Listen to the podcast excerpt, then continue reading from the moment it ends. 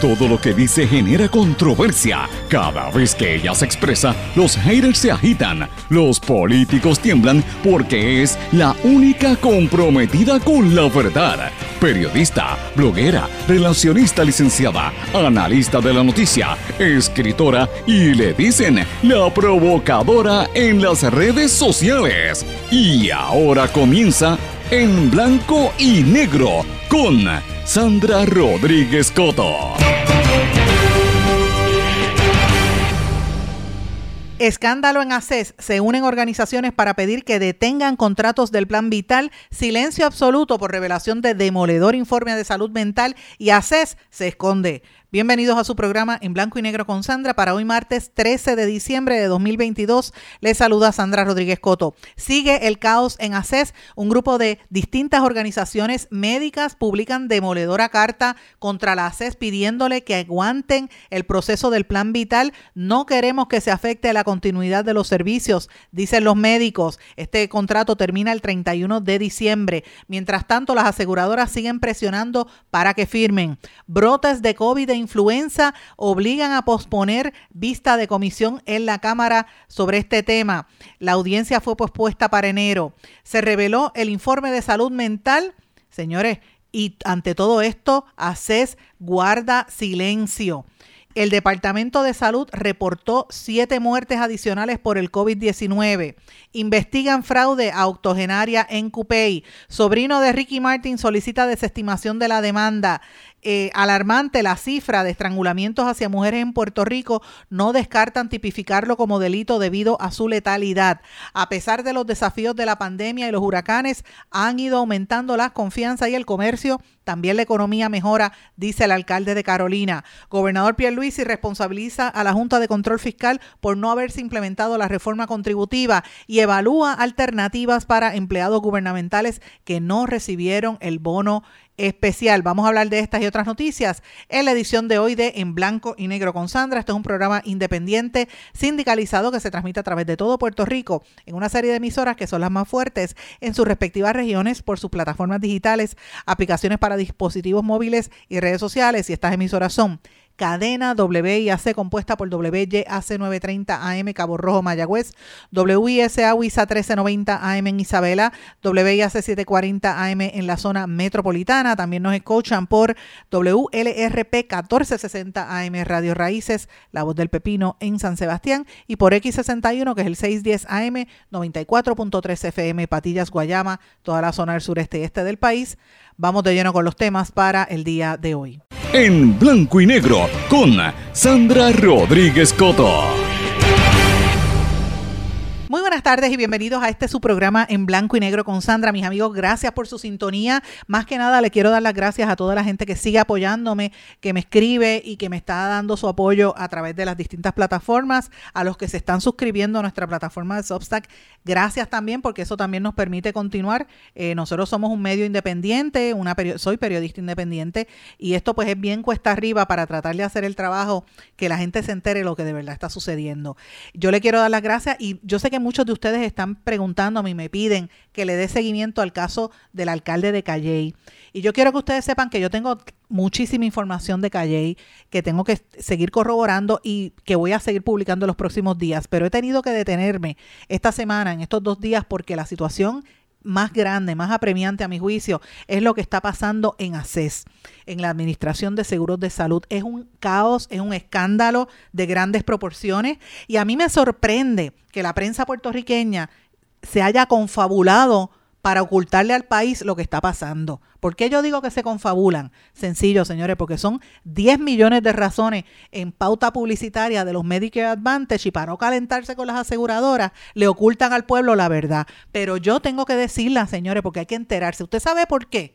Porque estamos hablando de como mínimo una tercera parte de la población puertorriqueña, la gente pobre de este país. Si usted me está escuchando y usted es una madre soltera o usted es una señora envejeciente, o usted vive en un caserío, residencial público como le llaman, el, eufemismo, ¿verdad? Usted vive en un caserío, en una barriada, en un campo de Puerto Rico, de esos que se chavaron después del huracán Fiona.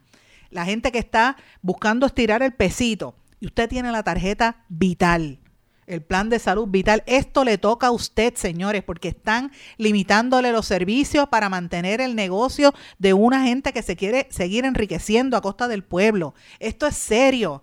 Y si usted no tiene el plan vital, también le interesa. ¿Usted sabe por qué? Quizás usted paga su plan médico. O quizás usted no tenga plan, como mucha gente que no, no tiene plan. Mire, que también le importa a usted. ¿Usted sabe por qué?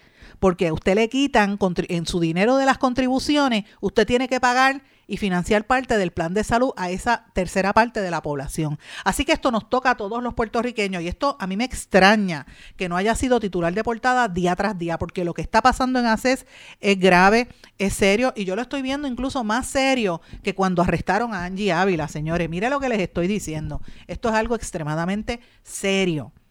Nosotros en el día de ayer publicamos en este programa un demoledor informe que destruye lo que está pasando en salud mental porque demuestra el caos que tienen por lo menos tres de las aseguradoras al subcontratar a una empresa que no tiene la capacidad, como dice el informe, de dar el servicio, que es APS, cuando la salud mental es un problema tan grave Cinco chavos de cada dólar es lo que se le da para atender ese problema. Y vamos a hablar hoy en adelante de todos los problemas de, ¿verdad? de criminalidad, lo que está pasando en Puerto Rico, la violencia. La raíz de eso es la salud mental. Y si no se atiende, imagínese. Entonces, dijimos ese informe. ACES se escondió como el avestruz, metió la cabeza bajo la tierra, no dice nada, están calladitos, nadie dice nada y todo el mundo mira para el lado. El secretario de salud, ¿usted lo escuchó? ¿Sabe del secretario de salud? No. El gobernador, mire, está hablando de que si la Junta y se esconde para que no le pregunten del par y de la novia allá en Fortaleza. Ajá. Pero esto que atiende y que toca a una tercera parte de la población, Nacarile del Oriente. Y hoy yo tengo que hablar, como ustedes escucharon en los titulares, de algo incluso hasta peor. Esta mañana, cuando yo estoy revisando los periódicos para darles a ustedes los titulares que yo preparo todos los días en mi plataforma de Substack, que yo reviso toda la prensa y publicamos todos los días 111 o 120 noticias dependiendo de Puerto Rico y del, y del mundo, de los medios locales, regionales, los medios independientes también. Estaba mirando y vi en, por lo menos en el periódico El Nuevo Día y en el Vocero, también en primera hora, un anuncio de página entera de una carta abierta bastante contundente que publican la Asociación de IPAS, el Colegio de Médicos Cirujanos de Puerto Rico, eh, la Puerto Rico Urological Association, los urólogos, el Colegio de Cirujanos Dentistas de Puerto Rico, que ustedes saben que llevan eh, una campaña muy activa, la Sociedad Puertorriqueña de Ortopedia y Traumatología, que también ustedes saben que hay crisis con los ortopedas doctores y médicos primarios firmaron esta carta abierta que dice que no quieren que se afecte la continuidad de los servicios de la transición en el contrato vigente de ACES. Esto es serio, señores. Él dice, y la voy a leer para los que no la vieron, el servicio a los pacientes es nuestra prioridad, por eso la Asociación de IPA, Colegio de Médicos Cirujanos, Urólogos de Puerto Rico, Colegio de Cirujanos Dentistas, doctores y grupos médicos primarios, la Puerto Rico, ¿cómo se llama esta? Puerto Rico Urological Association, etcétera, y la Sociedad Puertorriqueña de Traumatología, entre otras no queremos que se afecte la continuidad de los servicios en la transición del contrato vigente que finaliza el 31 de diciembre de 2022. Escuchen esto.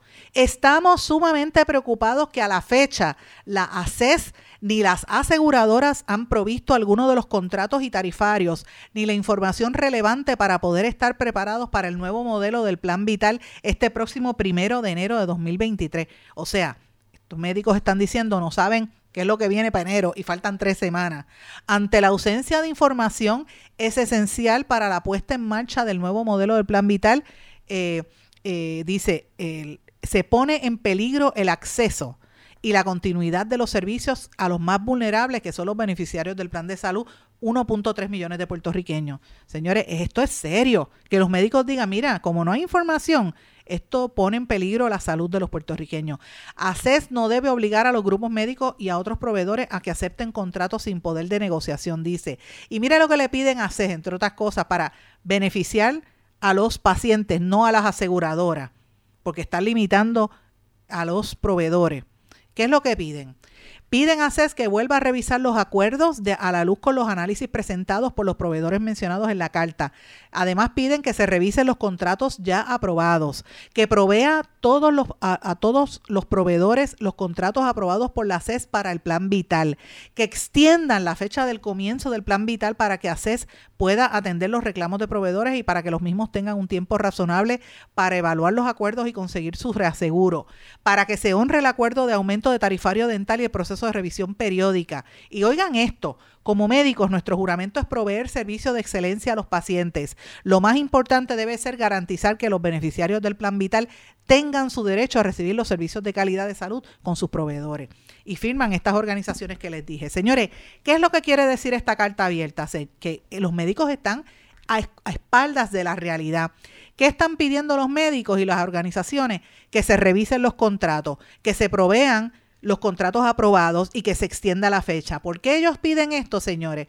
Porque están obligando a los médicos a que firmen sin haber leído el contrato, a quitarle derecho y a exigirle una serie de, de cosas que cada día es peor. Para que usted tenga una idea, mire, Estoy revisando mientras hablo con ustedes, información que estoy recibiendo ahora mismo mientras hablo con ustedes.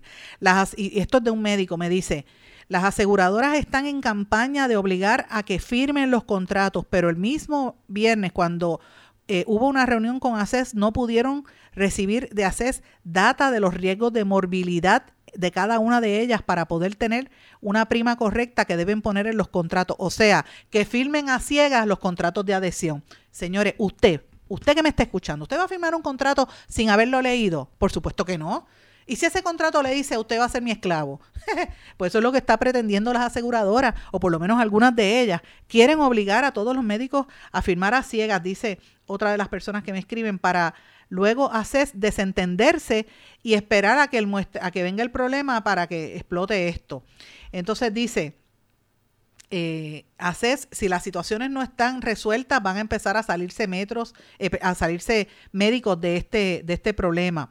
¿Por qué se desentienden? Y no hicieron, están diciendo que la audiencia pública de ayer, la excusa fue COVID para no hablar del, del plan de salud eh, mental, el tema de salud mental que yo estaba hablando. Y fíjense eh, la prensa puertorriqueña, ¿verdad? Está hablando de la cotorra puertorriqueña, están hablando de Nati Natacha y que le regaló un carro Rafi Pina y le dedicaron horas y horas y horas al concierto de Bad Bunny y espacio de columna y páginas y páginas a Bad Bunny. Y mire, a mí me gusta Bad Bunny, yo no lo voy a negar.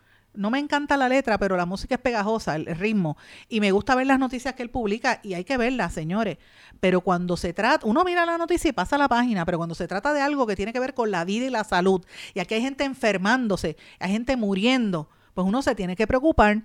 Y este silencio es como que, mire, ahí va a decir la palabra mala, señores. Usted sabe lo que quiero decir, Chávez con J. Iba a decir la palabra, déjame morderme la lengua, porque es que tú no se lo...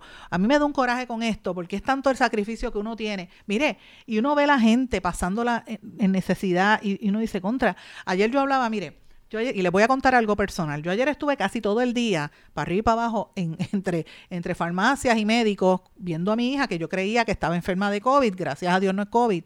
Es que parece, para, para colmo de males, mira lo que está pasando en Puerto Rico.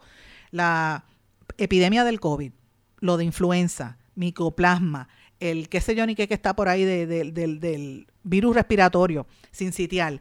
Y encima de eso hay un montón de hongos en el ambiente que están provocándole unas alergias a la gente. Eso es lo que le pasó a mi hija, un, hongo ambiental que no la, no la deja respirar, una tos brutal. Y son la cantidad de muchachos, sobre todo adolescentes, que están en esa.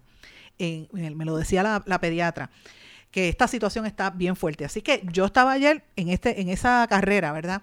Y mientras conversaba yo con eso y veía, yo decía, Dios mío, pero ¿hasta dónde nosotros vamos a llegar? Imagínese si usted es una persona extremadamente pobre que lo que tiene es transportación pública y o que no tiene chavos para pagar la guagua, tiene que ir caminando porque conozco gente que le pasa así para ir a recibir su servicio médico y no lo atienden. O cuando llega al, médico le dice, mira, este, este centro no te va a atender más, ya no cogemos pacientes de reforma, tienes que pagar. ¿Usted se imagina que eso esté pasando en Puerto Rico con tantos millones de dólares que se votan aquí? Pues mire, eso es lo que está pasando por este caos que hay con las aseguradoras. Entonces uno dice, ¿cómo es posible que esto no sea noticia principal en Puerto Rico? Esto es extremadamente serio. El silencio de la directora ejecutiva de ACES es de naturaleza criminal, ya hay que decirlo de esa forma. El silencio del secretario de Salud, doctor Carlos Mellado, que es presidente de la Junta de ACES, es extremadamente preocupante y sorpresivo. Y uno dice, pero ¿qué es lo que está pasando? ¿Cómo es posible que nadie hable? O sea, estamos hablando de, de entidades que manejan la salud de nuestro país. ¿Quiénes son responsables de esto, además de la presidenta, la directora ejecutiva Edna Marín?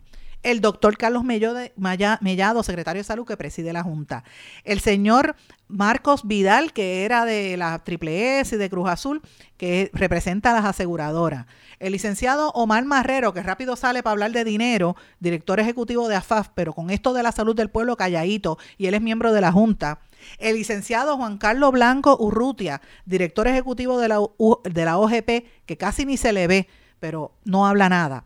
El doctor Carlos Rodríguez Mateo, yo no entiendo cómo el doctor Carlos Rodríguez Mateo no dice nada con lo que acaba de salir de APS y el caos de salud mental cuando él dirige AMSCA y él es miembro de la Junta de ACES. El licenciado Alexander Adams, comisionado de seguro. ¿Dónde está el licenciado comisionado de seguro? ¿Dónde se escondió? Es más, ¿dónde está el secretario de Hacienda, Francisco Párez, que a la menor provocación sale y hace prensa y todo el mundo dice que es tremendo secretario? ¿Por qué se calla con esto si él es miembro de ACES? ¿Dónde está la doctora Sara López, secretaria de la Junta de Directores? ¿Dónde está el licenciado Domingo Nevares, representante de los beneficiarios médicos hospitalarios? ¿Dónde está la señora Lilian Capó, representante del interés público? ¿Dónde está el doctor Jorge Gess, médico proveedor? Jorge Gess yo sé que está en la asociación de IPAS, que es uno de los que mandó la carta. Por lo menos ahí está ahí alguien hablando. Pero ¿dónde está el resto? ¿Qué pasa con la Junta de Directores de ACES? Que ayer nosotros revelamos aquí que a tres semanas de que empiece el plan vital, por lo menos en salud mental, el informe que tenían escondido, que la directora ejecutiva de, la administradora de ACES, Edna Marín, no quiere explicar. El, el, informe estaba hecho en mayo. La información que tengo es que quien lo preparó la votaron porque dijo la verdad. Dígame si esto es correcto o es incorrecto, pero la información que yo tengo es de adentro, de ACES. La destituyeron porque dijo la verdad y querían que maquillara el informe y no se prestó para eso. Y el informe dice que APS Healthcare no tiene, y lo estoy citando textualmente, dice, no tiene la capacidad para brindar los servicios de salud mental que requiere Puerto Rico. No cumplen con la ley federal porque no provee acceso a los pacientes y son ellos mismos los que se autoevalúan porque las aseguradoras se han desentendido de esto y dicen, mira, hagan ustedes lo que quieran, porque las aseguradoras subcontratan a APS Healthcare. Entonces, ¿cuál es el problema? El 68% de los pacientes no tienen problema para conseguir la, o sea, tienen problema para conseguir la cita. 15 municipios en Puerto Rico no tienen psicólogo, 32 municipios no tienen psiquiatra.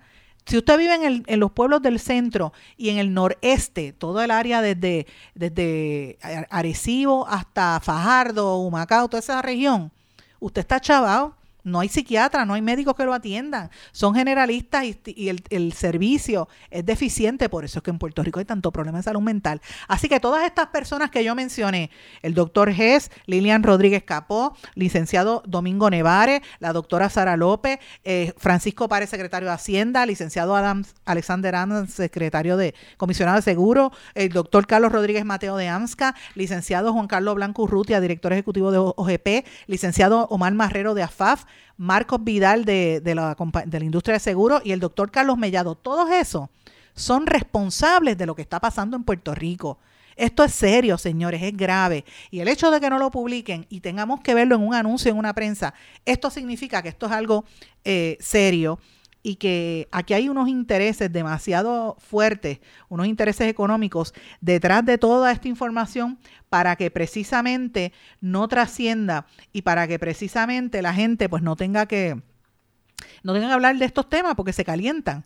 Y pues este, uno dice, pero ven acá, eh, de, qué estamos hablando. Mientras estoy hablando con ustedes, estoy recibiendo, déjame ver aquí, unos correos electrónicos por una, este es por, esto yo creo que es, lo estoy recibiendo por, por Signal, que no es ni Telegram ni, ni, ni WhatsApp. Tú sabes que mucha gente coge la, los mensajes por WhatsApp. Yo estoy recibiendo esto por, por, por Signal.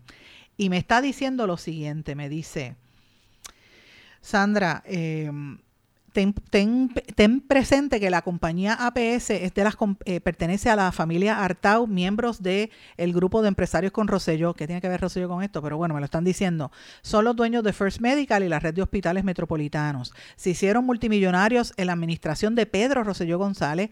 Fueron quienes a través de Héctor Ferrer, que en paz descanse, enmendaron la ley de ACES para permitir la contratación de planes médicos con sus facilidades de salud, algo que estaba prohibido en el RFP y el contrato, pero que ACES y el secretario de Salud enmendaron para que siguieran, y, cito, con el tumbe y el lavado de dinero de ganancia en exceso a lo permitido. Es total y obscena la corrupción. Todo es un tumbe con la salud y cuando yo escucho estas cosas tengo que acordarme de este número que interpretaron mis amigas de Plena Combativa. No sé si ustedes lo recuerdan, que yo lo he puesto aquí en varias ocasiones, este numerito.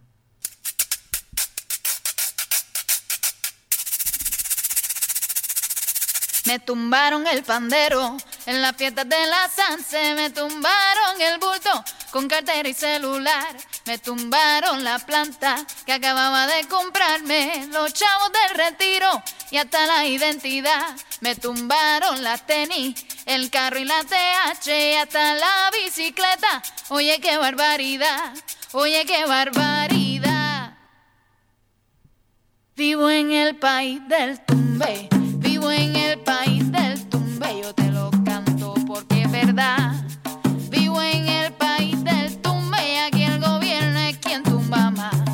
Así es, aquí el gobierno es quien tumba más. Y ese es parte del problema, es el tumbe, el tumbe de la salud, el tumbe de dejar a la gente a oscuras de la realidad que estamos viviendo. Y esto sucede mientras siguen habiendo brotes de COVID e influenza, señores. Esto es serio. De hecho, ayer hubo unas vistas públicas que yo lo anuncié aquí, eh, que se citaron en la Comisión de Salud de la Cámara, mire, la pospusieron penero porque hay brotes de COVID e influenza. A mí me consta que hay varios legisladores enfermos porque he conversado con algunos de ellos por teléfono y están enfermos con el COVID. Eso no es que no, no es que no sea correcto, pero mira qué casualidad que cierran cuando estamos hablando del tumbe o que van a hablar del tumbe de salud. Y esta información es extremadamente seria. Ayer se iba a hablar del Plan Nacional de Salud para establecer una política pública que creara algo más holístico con esto de salud en Puerto Rico.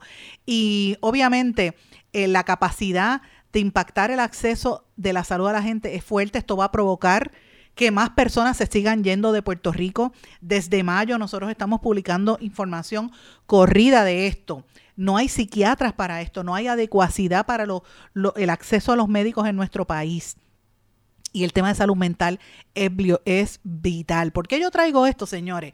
Porque estamos en medio de todavía, aunque lo quieran negar, una pandemia. Miren, en varios países del mundo están obligando nuevamente en varias ciudades importantes a que vuelvan a utilizar las mascarillas obligadas. Esto lo están diciendo en Brasil, lo están diciendo en algunos sitios, ¿verdad? Esto lo reporta el medio Forbes, que dice que por lo menos en ciudades de Brasil la situación está muy fuerte, eh, está volviendo eh, grande, un 30, casi un 40% de la población con, eh, con, el, con el COVID y están pidiendo que vuelvan a ponerse las mascarillas.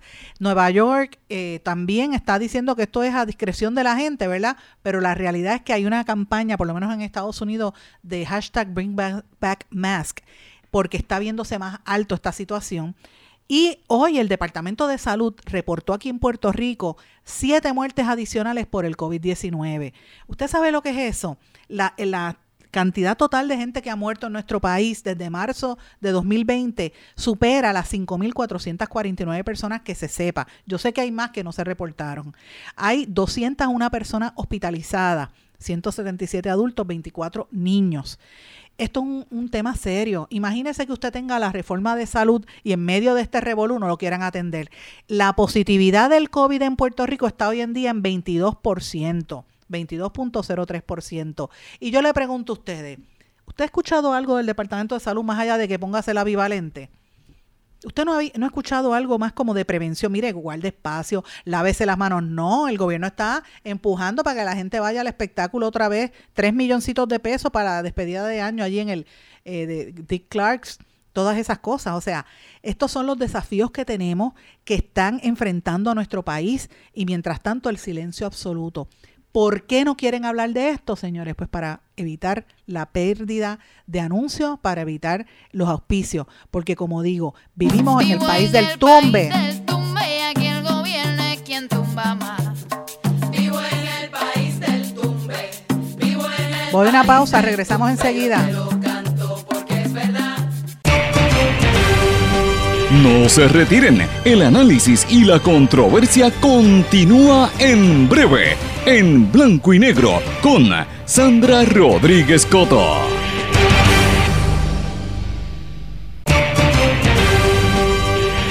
Y ya regresamos con el programa de la verdad, en blanco y negro, con Sandra Rodríguez Coto.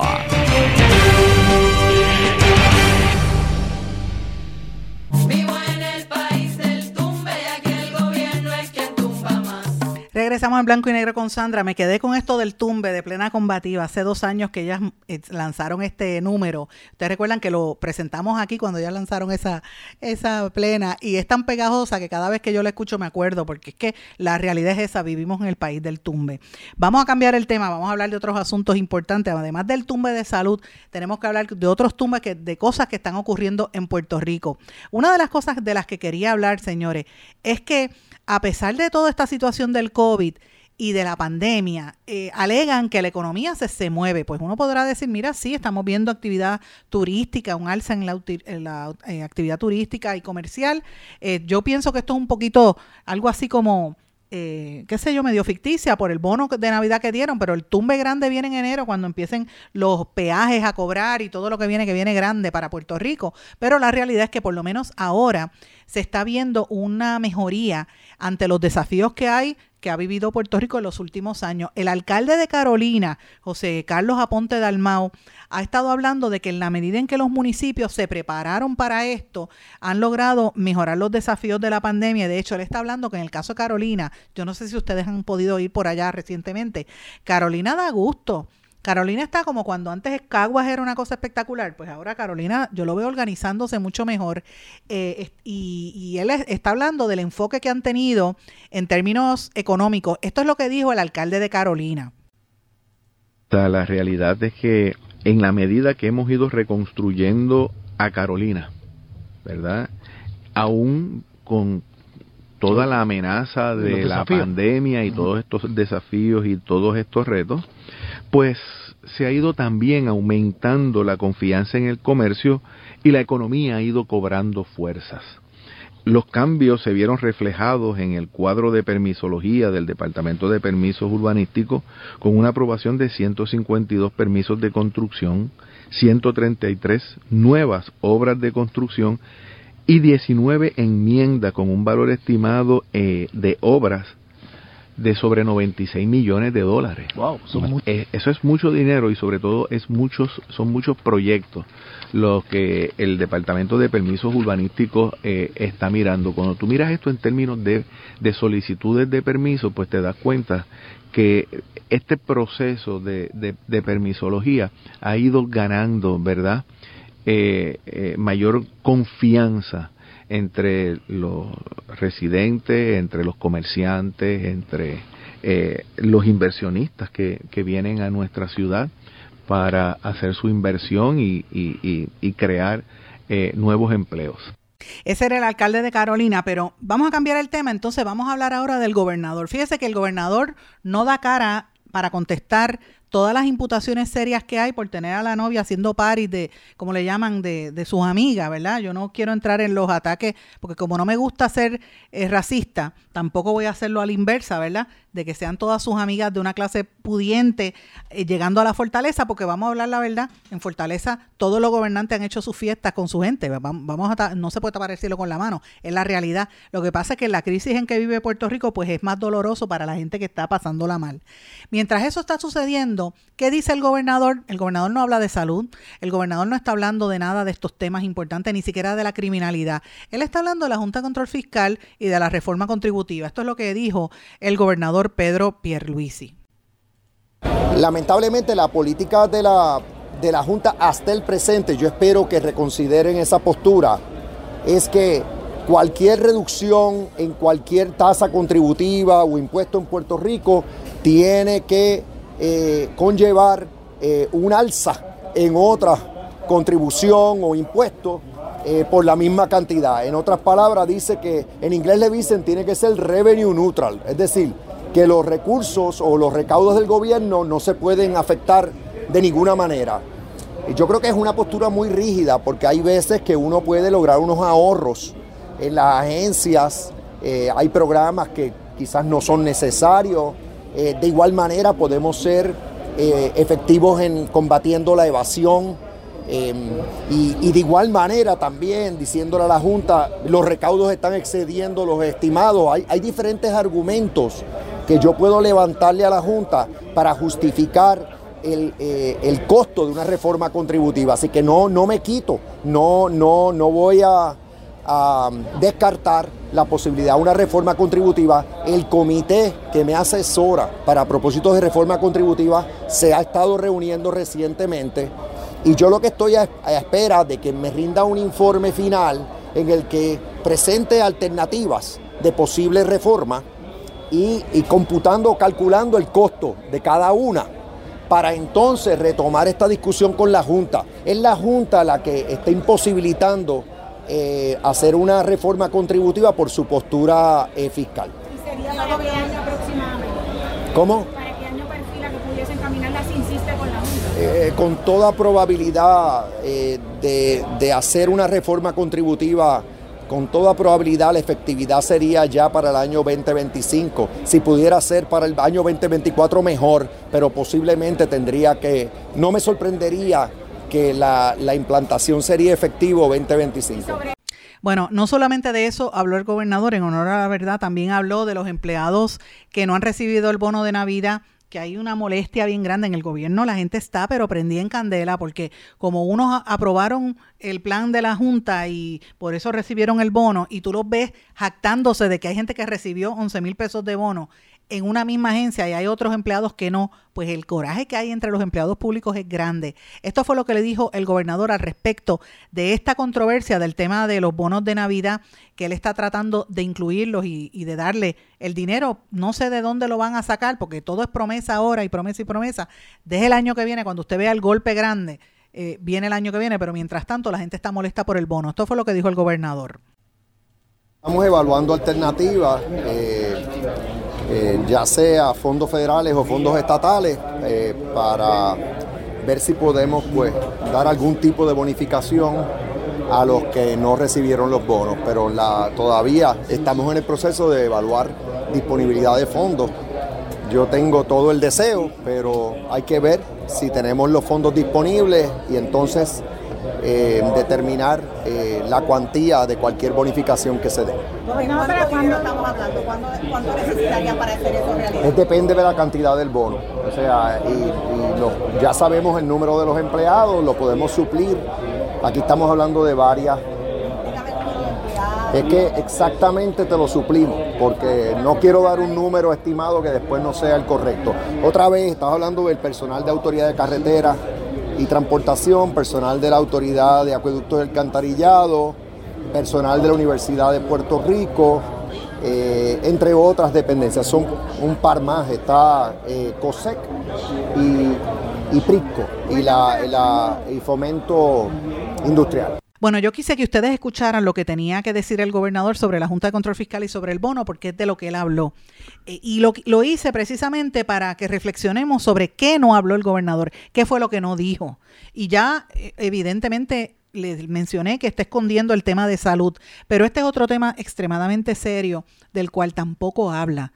Y es la cifra tan alarmante de estrangulamientos de mujeres en Puerto Rico. Ya el gobierno no, no descarta tipificarlo como un delito porque es que es una letalidad enorme. Andrea Ruiz Costas, Keishla Rodríguez Ortiz, Angie Noemí González Santos, Rosa Julia Félix Gómez, todas fueron estranguladas por ahí para abajo, víctimas de los fatales patrones de violencia doméstica tan solo en el año 2021, no, no sabemos cuántas llevamos este año, ¿verdad? Y puede haber cientos mujeres de, de, mujeres, miles de mujeres que quizás han sobrevivido, que le hayan apretado el cuello, pero no dejan de estar lejos de estar asesinadas y las autoridades aseguran que hasta ahora no se le ha dado atención a ese tema de la gran cantidad de mujeres que aparecen estranguladas el, estrangulamiento no letal puede, por ejemplo, alterar las arterias carótidas que llevan sangre al cerebro, puede provocar un derrame cerebral y puede provocar otra serie de daños. Así que este es el nivel de violencia máximo, ¿verdad? En las parejas. Yo no sé qué dice el gobernador al respecto. Yo no sé qué dicen los políticos al respecto, ¿verdad? Porque no lo escuchamos. Entonces, hoy en la prensa destacan esto, la prensa escrita, y yo pues me pregunto, ¿por qué el silencio de los políticos en torno a este tema? La fiscal Laura Hernández Gutiérrez, la jefa de la División de Violencia Doméstica de Justicia, dijo que están investigando 127 casos que podrían incluir estrangulamiento no letal para darle seguimiento. Ellos quieren hacer un plan sobre esto, ¿verdad?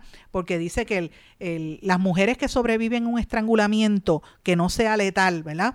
Es un 754% mayor de riesgo de morir a manos de ese agresor. O sea, en otras palabras, eh, no te mató porque no logró asfixiarte, pero eh, estás bien propensa a que te mate. Eso es realmente lo que dice.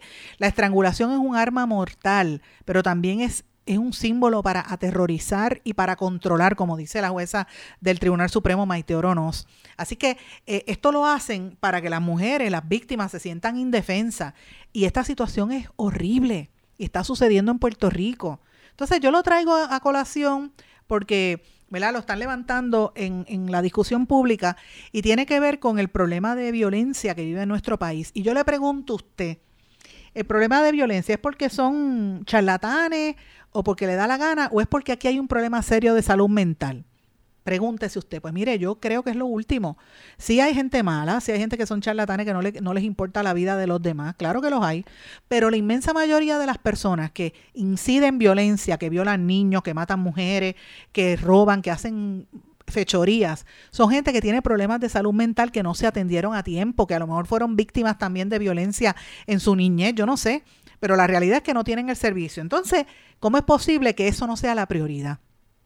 Ayer dijimos el informe devastador, publicamos un artículo devastador también sobre lo que dice ese informe de salud mental y aquí nadie dijo nada.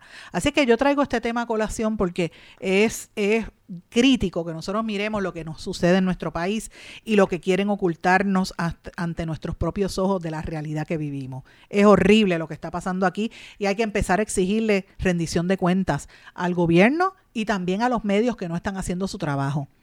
Y este es uno de los, de los aspectos que yo quiero levantar. Pero bueno, voy a cambiar el tema.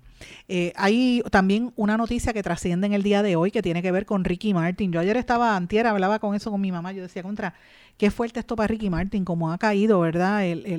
Aunque él sale bien de los casos y evidentemente no, él alega que es inocente, pero todo este daño que le ha hecho su sobrino, una persona tan cercana, mire, mire hasta dónde llega el nivel de, de ¿verdad? De, de situación. Y usted dirá, bueno, pero si él es la víctima, podrá ser la víctima, pero hasta ahora no se le ha probado. Y es todo lo contrario, se ha demostrado que es como un, invento de este muchacho por sacar dinero, que esto empezó en el patrón en el momento en que Ricky Martin dejó de darle dinero.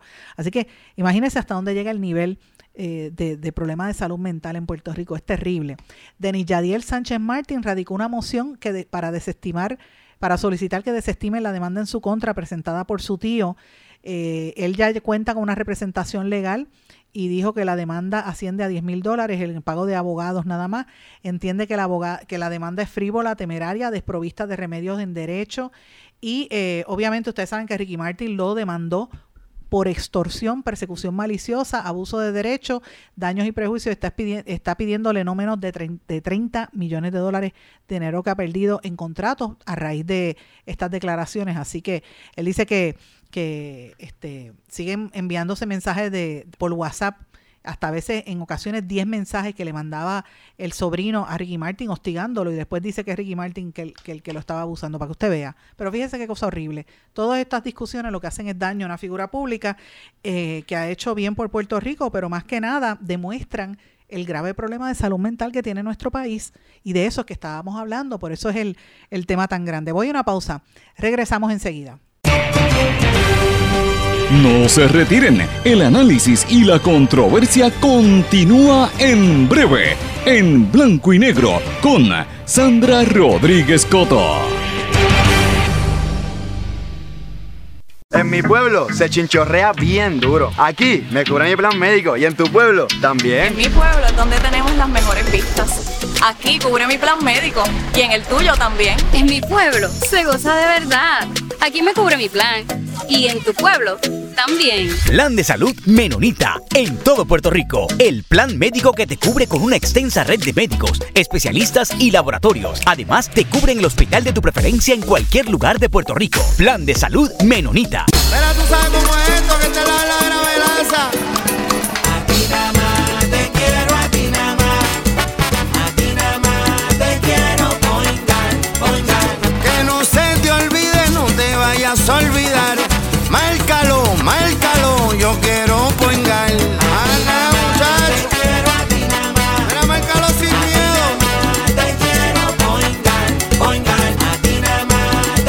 Yo quiero Point Guard.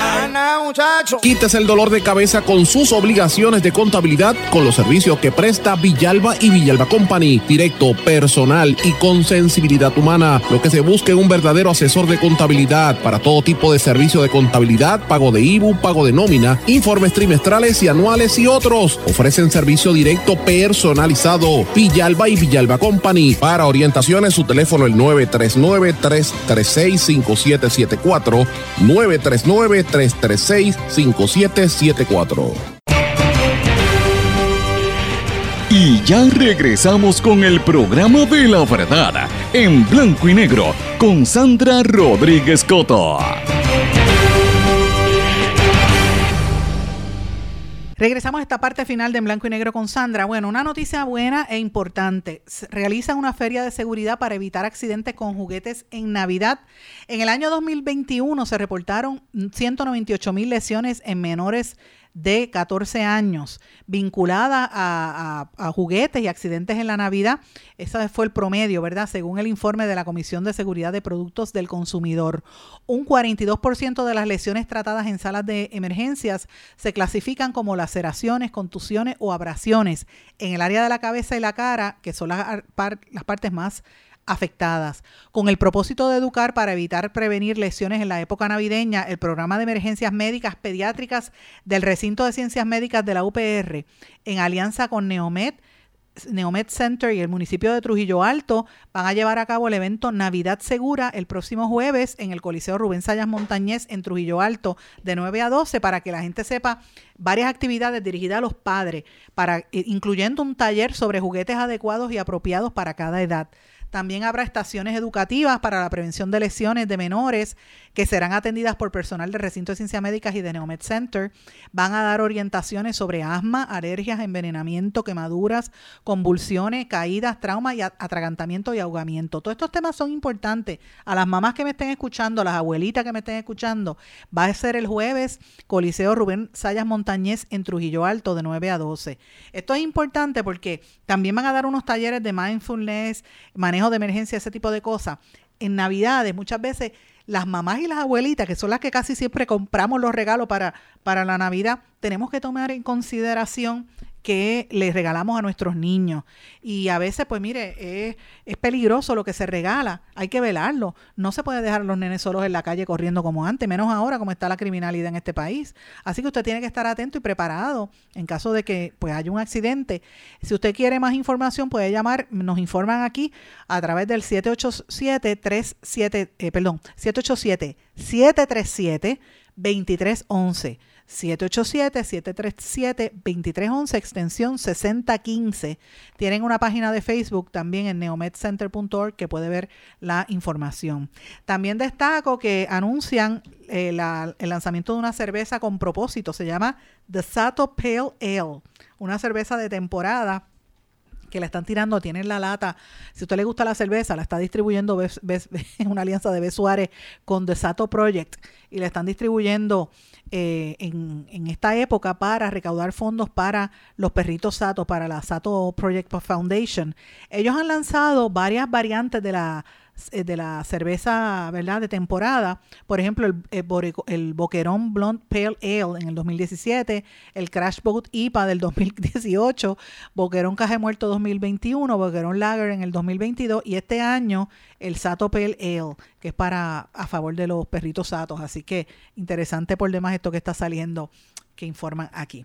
Bueno, quiero trabajar unas cositas de noticias internacionales que están pasando muchas noticias.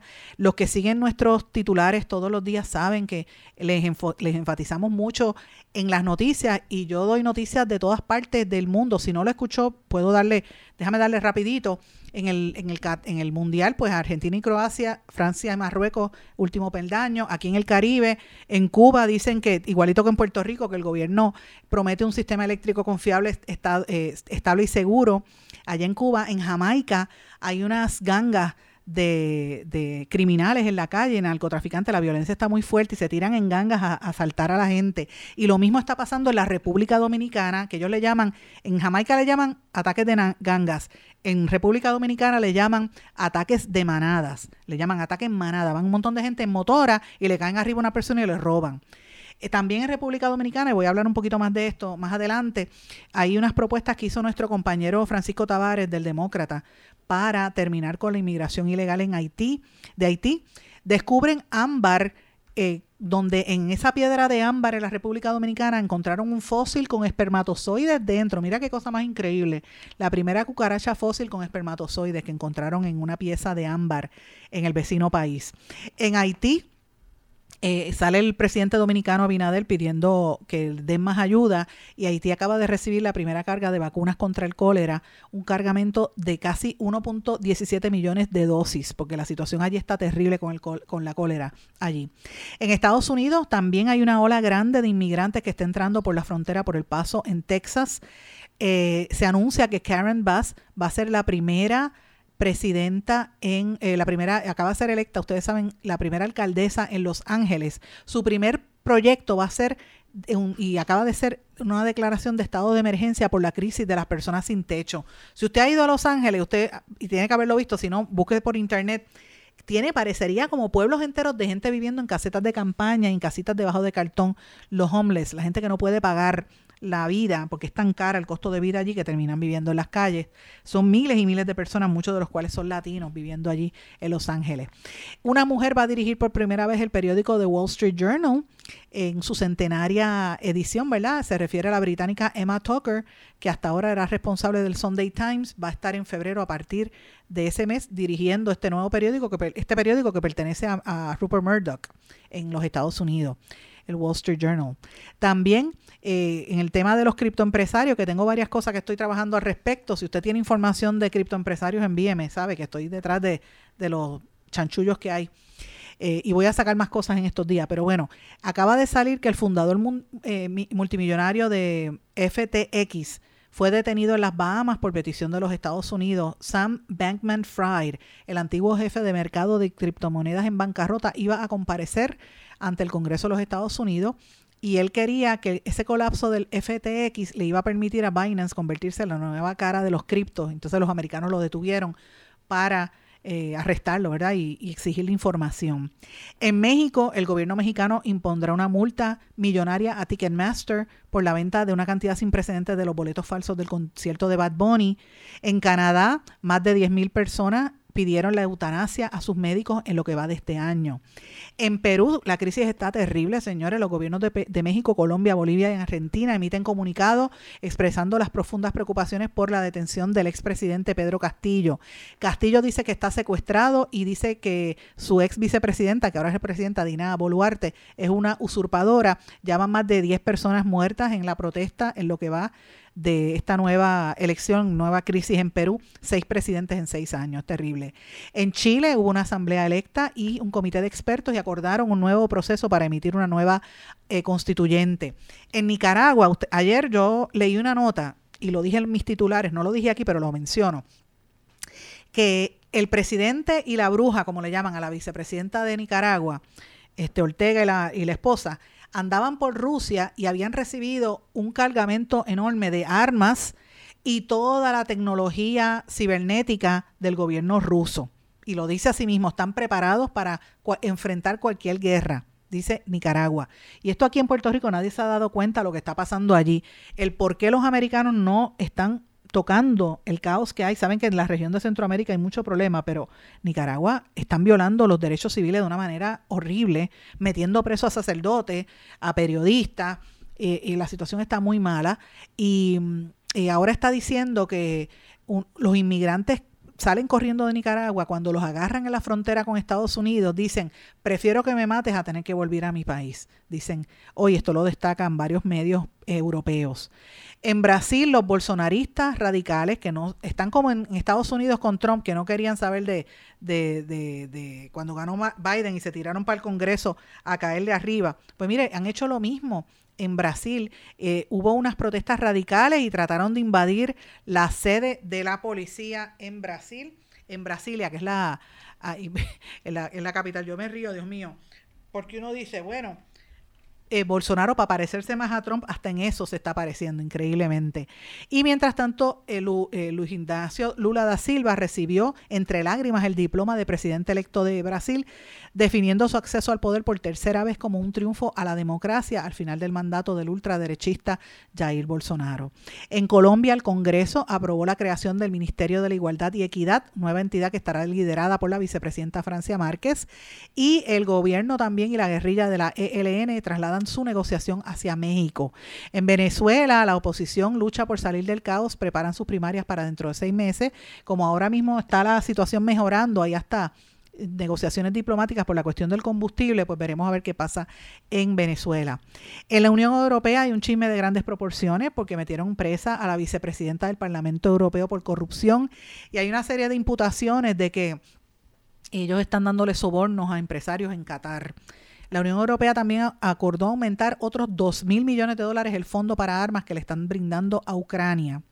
Mientras tanto, en Inglaterra se fueron light y la noticia de hoy es que Carlos III y Camila mandaron la primera tarjeta de Navidad como reyes. A mí me da un coraje cada vez que veo a Camila, esa usurpadora, que le hizo la vida imposible a Lady Diana, los que saben la historia. No sé si han visto The Crown o la serie también de, de Harry y Meghan en Netflix. Están buenísimas, les recomiendo que las vean. En el Medio Oriente, Irán ahorca en público al segundo manifestante ejecutado por participar en las protestas que continúan. Mientras tanto, en Ucrania, un ataque ruso con drones iraníes deja a Odessa con 1.5 millones de personas sin electricidad. Ucrania llamó a repensar la seguridad nuclear mundial tras la toma de Zaporizhia por parte de Rusia. Eh, y esto es previo al inicio de la cumbre del G7 en París. El Ministerio de Energía de Kiev señaló que las negociaciones sobre las instalaciones nucleares más grandes en Europa se encuentran estancadas pese a los esfuerzos de Occidente. En Rusia, cogieron a Putin en una conferencia de prensa y salió corriendo y dijo, no, no puedo hablar, no puedo hablar, para que no le hicieran preguntas sobre la guerra con Ucrania. China invita a países árabes a pagar en petróleo y el gas en yuanes, no en dólares, para meterle un cantazo económico a los americanos. Y eh, China también envió un número récord de bombarderos a la zona de defensa aérea de Taiwán. En Japón, una empresa japonesa lanzó la primera misión privada a la Luna en el mundo y Nueva Zelanda, por falta de mano de obra, está buscando 75 mil trabajadores internacionales. Eso es parte de las noticias que yo destaqué esta mañana, destaqué otras más, pero quería mencionar, antes de terminar el programa, unas propuestas que ha lanzado el compañero Francisco Tavares en sus medios en República Dominicana al presidente Abinader y a los homólogos de otros partidos ante lo que está pasando en la Asamblea del Sistema de Integración Centroamericana, que volvieron a clamar por lo que está pasando en Haití. Entonces, los dominicanos no quieren saber de los haitianos, porque la situación siempre ha sido así. Eh, ¿Qué están proponiendo estos dominicanos para resolver esta crisis? Pues mira, entre otras cosas que propone nuestro compañero en el medio, dice multar las empresas que emplean los haitianos ilegales.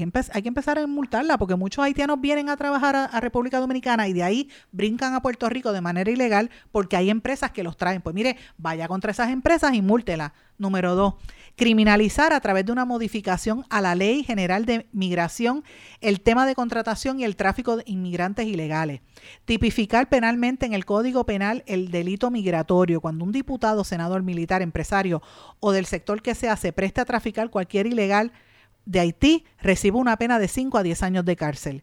Crear una unidad especializada del delito migratorio en la Procuraduría General de la República. Cada empresario que contrate un nacional haitiano debe realizarse un, un contrato de trabajo, tener sus papeles y todo en orden. Político que trafique con haitiano, prohibirle que aspire al cargo, entre otras cosas. Así que me parece interesante que ya están tratando de levantar la voz en este esquema tan grande de, trata humana, porque de eso es que se trata lo que pasa en Haití. Termino el programa con Elon Musk y Twitter. Twitter cerró su grupo asesor contra los discursos de odio estaba compuesto por decenas de personas independientes y organizaciones en defensa de los derechos humanos. Y esto pues ha causado bastante revuelo después de los Twitter Files, porque Elon Musk quiere, dice que estaban los demócratas controlando aquello allí.